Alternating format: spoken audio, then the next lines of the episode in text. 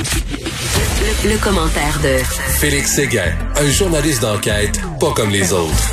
Mon cher Félix, est-ce que tu demanderais à quelqu'un du gouvernement de brancher ta console PS4 à la maison? Là? Toi, moi, j'aurais peur que ça explose parce qu'à chaque fois qu'il touche de près ou de loin au, au, à la technologie, à l'informatique, aux ordinateurs, aux logiciels, ça coûte des gonzillions de dollars et ça marche euh, jamais. C'est incroyable. Et dans ce cas-ci, c'est plus qu'incroyable parce que c'est un projet qui voulait fédérer, si tu veux, toutes les communications des services d'urgence au Québec, pompiers, policiers, sécurité publique, ambulanciers, etc. C'est le fameux RENIR.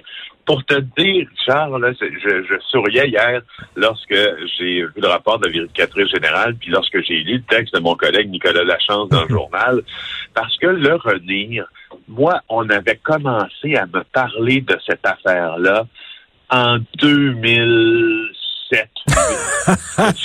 il y a 13 ans. il y a 13 ans, puis il y a des policiers qui me disaient à cette époque-là, et aussi des gens qui étaient dans le secteur des communications, de, l'infrastructure de télécommunications, là, les belles Motorola, Vidéotron, etc., me disaient, regarde ça aller, ça va être un fiasco d'une ampleur inégalé. C'est une bêtise sans nom et ça va être un incroyable gâchis. Alors, on avait commencé à le regarder à l'époque. Puis tout le monde, euh, finalement, comme d'habitude, avec les journalistes ou comme souvent avec les journalistes, essayait de nous bourrer en disant ben non, c'est pas si mal. On regarde comment ça se, on regarde comment ça se déploie. Il y a des petits pépins informatiques qui sont liés à ça. Et ensuite, euh, on va bien être capable de contourner le problème, puis ça va fonctionner, puis nos policiers vont être capables de l'utiliser, ben sais-tu quoi? Ça marche pas, mais ça marche pas du tout. Regarde ce qui s'est passé. Dans le rapport de la vérificatrice générale, on dit clairement que le projet de revenir, je te rappelle que c'est pour finalement faire communiquer tout le monde ensemble et mmh. bouder par à peu près tous les services d'urgence. Ça a coûté plus d'un milliard de dollars. Il ne fonctionne pas. Il est rejeté par les policiers et les ambulanciers. Les dépassements de coûts depuis plus de 15 ans après son démarrage sont incroyables. 78% des services d'urgence ont décidé de le bouder. le modèle, non mais tu sais, tu lis un, un des arguments, pas des, même pas des arguments dans le cas de vérificateur général Guillaume Leclerc, ce sont des constats qui sont documentés. Euh, mais Félix, Félix, ce que j'aime, ce que j'aime, là, c'est que le gouvernement continue de payer des millions de dollars pour faire fonctionner des vieux systèmes parallèles pour ceux qui rejettent Renir. Donc, non seulement on a dépensé un milliard de dollars là-dedans, mais on garde en vie des vieux systèmes parce que, comme tu le dis, les gens du système de santé boudent le nouveau système. Oui, il n'y a pas juste ça. Il n'y a pas juste ça dans l'affaire du Renir. On nous avait pisté encore euh, il y a près d'une quinzaine d'années, je le rappelle, près d'une quinzaine d'années, euh, sur l'entreprise Motorola qui euh, qui est en train de prendre un peu le contrôle là de ce de ce réseau-là et le modèle d'affaires fait dire à la vérificatrice générale que ça fait ça rend le gouvernement dépendant à l'égard de cette entreprise-là parce que c'est un seul fournisseur ben qui empoche 232 millions de dollars avec 84% de l'argent des contrats d'achat d'équipement. Alors, au fond, Richard, la vérificatrice dit l'avenir, c'est pas le réseau national de radiocommunication que ça devait être. Puis sais-tu quoi, moi, quand j'ai commencé à m'intéresser à ça, je trouvais, à un moment donné, c'est bien comme ça quand c'est dans un rapport de la vérificatrice, mais quand tu regardes ça comme journaliste, tu es bourré d'un paquet de chiffres puis qu'on dit que ça fonctionne pas, des fois tu finis par le laisser de côté. Mais oui, ben bien, non seulement si c'était si c'était tout seul, si c'était rien que mais souviens-toi de Sagir, le fameux le, le, système Sagir que tout le monde a appelé Sachir parce que justement on a dépensé aussi des gonzillions de dollars là-dedans. À un moment donné, c'était quoi le Santé Québec aussi là qui devait là, nous donner accès à notre dossier de santé puis ça santé, oui, oui. Ça a révolutionné tout, puis c'était tout croche aussi. Je veux dire, dès qu'on touche de près ou de loin aux technologies de l'informatique, ça ne fonctionne pas. Et puis là, de toute façon, Richard, c'est en voie de devenir le plus gros scandale informatique de l'histoire du Québec. Ça va dépasser 1,3 milliard de dollars, puis c'est pas encore fonctionnel. Alors, euh, euh, prends ça par en arrière, prends ça par en avant, de tous les côtés. Euh, ça n'a pas d'allure. Ça, ça, ça, fonctionne. Puis là, ça prend tellement de temps à installer qu'à un moment donné, ton système, ben, il est plus à date. Là, là il faut que tu, tu refasses venir des consultants qui vont te dire comme si, tu penses la main dans le tordeur, puis tout le bras pense aussi. Oui, ils ont vécu, Richard, ou René, cette affaire-là, parce que c'est comme si toi, tu t'achètes, euh, je sais, je sais pas, moi, un téléviseur à écran plat en 2005. Ben puis là, en 2020, commence à te lâcher un peu. Puis là, tu veux la, la télé 4K. Mais là, tu sais, je sais pas, ta blonde ou ton chum te dit, ben oui, mais chance, parce que ta télé en 2005, il n'y en avait pas du 4K. Puis là, tu lui dis, oui, mais là, on est rendu là. Oui, mais quand tu l'as acheté, c'est la technologie. Ben oui. Mais René, c'est la même chose. Quand, tu as commencé à le bâtir, il y a plein de technologies qui existaient qui, maintenant, ont changé. Puis tu sais, c'est les gens là, les consultants en informatique là, tu sais, eux autres c'est des cracks là, ils savent c'est quoi. Fait quand ils viennent te parler, c'est comme c'est comme s'ils parlaient un langage là, que tu ne comprends pas. C'est comme s'ils parlaient martien ou je sais pas. Et là tu les écoutes, puis là ben tu leur fais confiance à ces consultants là, donc ils te tiennent, excuse-moi, mais par les bijoux de famille littéralement. Puis comme tu dis là, si là on a fait affaire avec quoi, c'est Motorola avec qui on faisait affaire? Oui, particulièrement Motorola, oui. Ben tu sais là autres, ils peuvent te dire euh, tout est n'importe quoi, puis ils ont même intérêt à la limite à ce que ça traîne parce qu'ils sont payés pendant ce temps-là. Je veux dire, à un moment donné, ça n'a aucun sens. Heureusement, quand on se compare. ce n'est pas, Richard, avec, je, je, je, termine ce segment avec ces mots qui sont, je crois, une inspiration incroyable. Je devrais les coucher dans un ouvrage paraître. Ce n'est pas comme comme mettre une cassette dans un Walkman, C'est plus compliqué.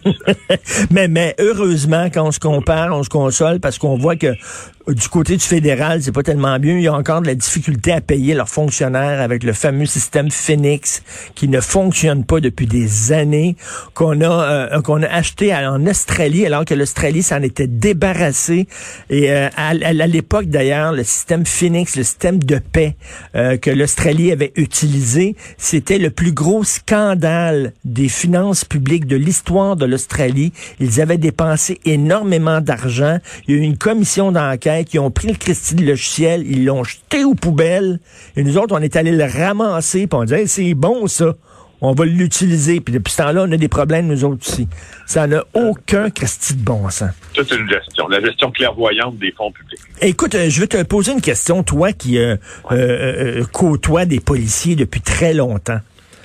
Le fait qu'un policier, le policier de Laval, ait des opinions complotistes, OK, est-ce que ça fait de lui euh, nécessairement un mauvais policier? Puis là, je parle pas de ce gars-là, mais en général, mettons là, quelqu'un a des idées un peu coucou. Tu sais, les policiers, c'est comme c'est comme toi puis moi, c'est comme ils représentent la population. Il y a des gens euh, brillants, puis il y a des gens moins brillants, puis il y a des gens qui croient toutes sortes d'affaires. Bon.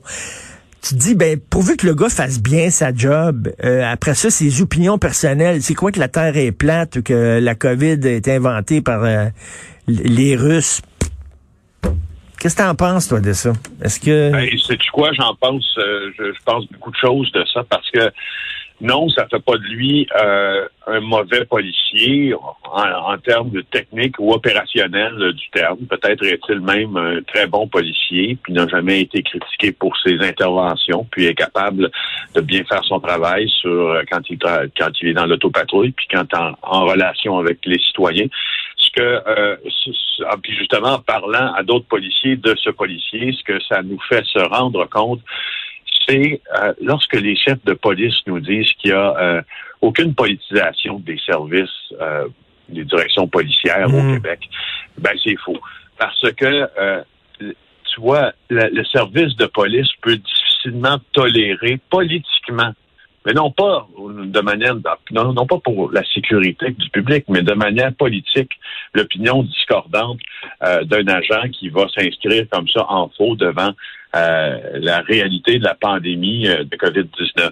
Alors, moi, ce que ça, ça, me démontre, puisque ça démontre aux, policiers qui sont, qui sont très, très, très vocaux, comme on dit là-dessus, ils disent ce que ça nous démontre, c'est que nos services de police sont à, sont, sont très, très, très perméables aux interventions politiques et hmm. qu'ils sont capables de tasser des policiers si c'est la politique qui leur dicte de le faire et pour se sauver l'apparence, parce qu'au fond, on a beau dire, c'est bien sûr que c'est confrontant les témoignages de ce policier. Ben oui. qui, moi, moi, ça me confronte un peu, parce que je me c'est pas très, très compatible.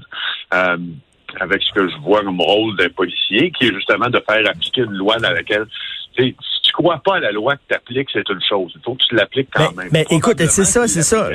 Écoute, Félix, euh, je suis convaincu que, par exemple, des, des policiers qui font la guerre à la drogue, il y a des policiers sur le terrain qui n'y croient pas.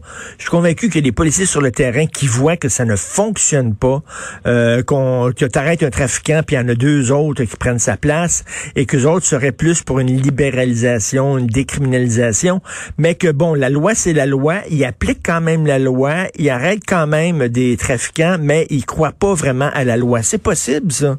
C'est correct, ça? Ben oui, tout à fait. C'est, tout à fait possible. J'en prends d'ailleurs, j'ai, devant moi des exemples de ça quand on parle du mouvement euh, du defund de police, donc de, de, cesser le financement de la police. Euh, parce qu'on en a parlé toute la semaine, ou enfin, dans, trois chroniques, ça fait trois fois on en mhm. parle de tout ça, puis je, je, je suis confiant en disant que j'ai devant moi les exemples de ce que tu dis, que les policiers, parfois, ne croient pas nécessairement à l'approche, justement, répressive qu'ils adoptent envers certains crimes. Ça s'inscrit directement exactement justement ce, ce, bris euh, de confiance-là dans les méthodes policières, dans le mouvement des fonds de police. Et ce qui est intéressant, c'est que je lisais euh, l'étude de deux sociologistes, dont Russia Ray, qui euh, aux États-Unis travaille pour le site éducationnel Brookings, et il, il, parle plutôt, lui, avec les recherches qu'il a fait, de refinancement de la police. Donc, de ben refinancer la police sur un modèle différent. Et ce modèle différent-là correspond même à une chronique que tu as écrite, c'est-à-dire traiter beaucoup, beaucoup des, tout en faisant respecter la loi, bien sûr, mais traiter beaucoup des problèmes euh, par la, la lorgnette de la santé publique, surtout les problèmes de drogue. Ben oui. En finançant différemment, tu vois. Donc, financer beaucoup de programmes sociaux qui vont traiter les malades, beaucoup... Euh, en, disant que c'est un problème de santé publique plutôt qu'un problème de, de, de, de, de criminalité, mettons, là. Ben, c'est ça. Donc, donc, comment tu comment tu gères ça?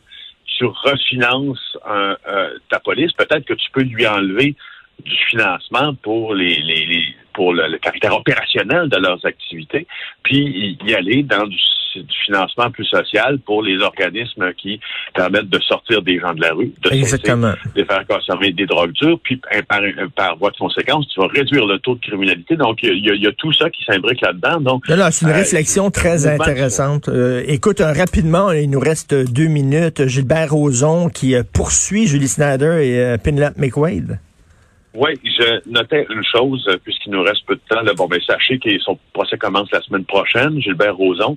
Et euh, une semaine avant, dépose une poursuite de 450 000 contre Julie Snyder Penelope McQuaid, euh, qui, qui continue à dire que euh, M. Roson les a agressés sexuellement. Lui dit que les propos sont calomnieux, vexatoires, diffamatoires.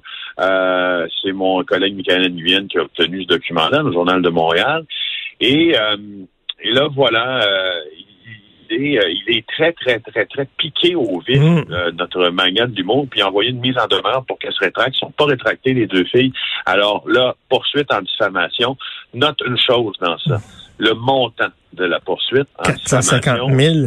450 000, ça me fait dire que euh, M. Roson pourra sûrement avoir des chances de gagner parce que le quantum qu'ils appellent n'est pas si élevé. Hein. Parfois, on a des poursuites comme ça.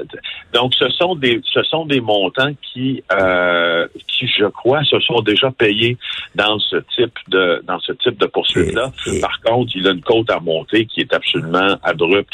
Euh, Mais là, Julie Snyder dit euh, qu'il veut baïonner les victimes. Lui, de son côté, il dit écoutez, là, vous me vous me vous m'accusez d'un crime que je n'ai pas commis, j'ai le droit de me défendre. Est-ce que tout ça va il va avoir un procès, donc j'imagine, pour cette poursuite-là?